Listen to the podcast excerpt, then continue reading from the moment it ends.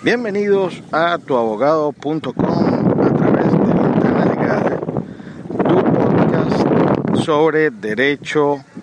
venezolano en Internet. Les habla Raymond Horta, editor de tuabogado.com. En esta oportunidad estamos grabando desde el territorio insular Francisco de Miranda,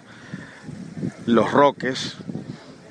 un sitio espectacular, paradisíaco, donde el desarrollo turístico tiene notable importancia a nivel internacional. Eh, nos visitan extranjeros de Brasil, Italia y muchos otros sitios del mundo, pero principalmente de estas nacionalidades. Es un sitio bien particular porque es el típico pueblo venezolano. Aquí antes lo que había jurídicamente era el gobierno, pues era lo que se llamaba la Autoridad Única de los Roques. Después de varios años de haber venido, estamos hablando de unos 10 años más o menos, observamos eh, y hemos hablado con muchísimos eh, roqueños, como se llama acá, son personas pues espectaculares de la calidad humana típica del venezolano y por supuesto con una gran cantidad de quejas y gran cantidad de, de, observaciones que hacer, pero que no se hacen eh, públicamente, sino que se comentan acá, porque eh,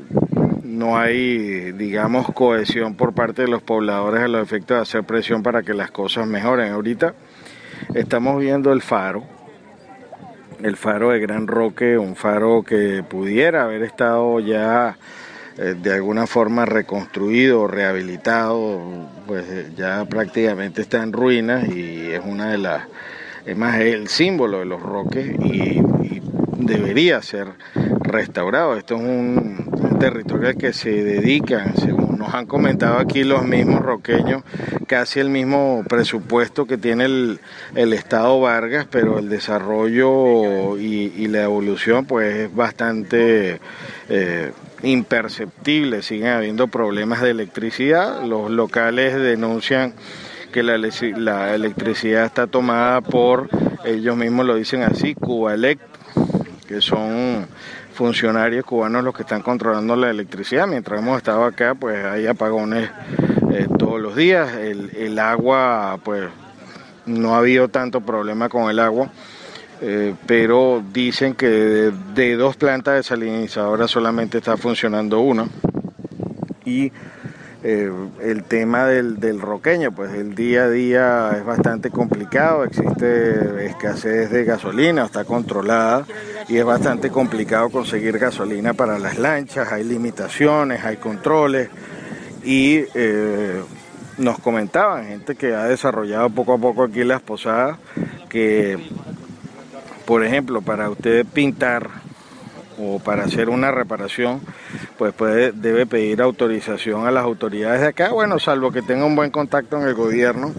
que por cierto nos han comentado que han comprado personas allegadas, personas que tienen contrato con el gobierno, varias posadas acá y que sí les dan los permisos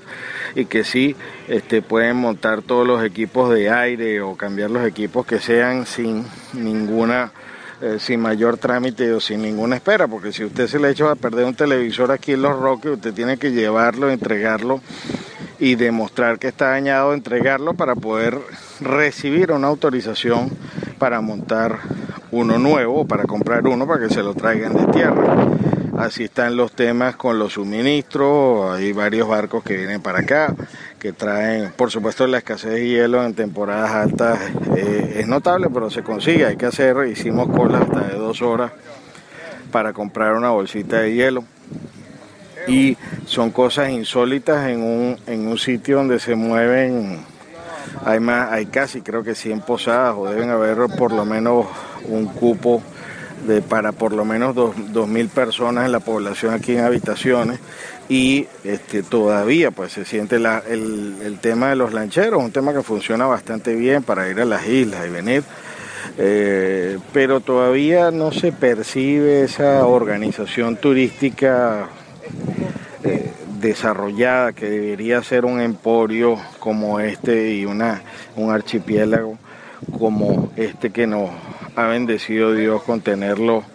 eh, como parte de nuestro territorio. Hay una historia bien bonita que eh, aquí en Los Roques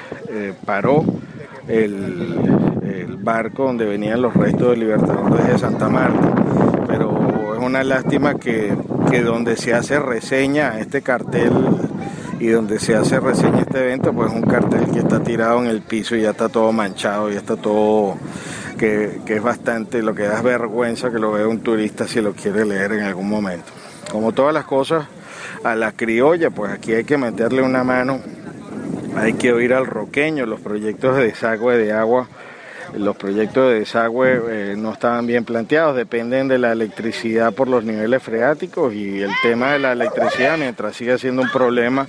pues va a seguir teniendo problemas el desarrollo esta isla. Pues habló para ustedes Raymond Horta en Ventana Legal para tuabogado.com. Hasta una próxima oportunidad.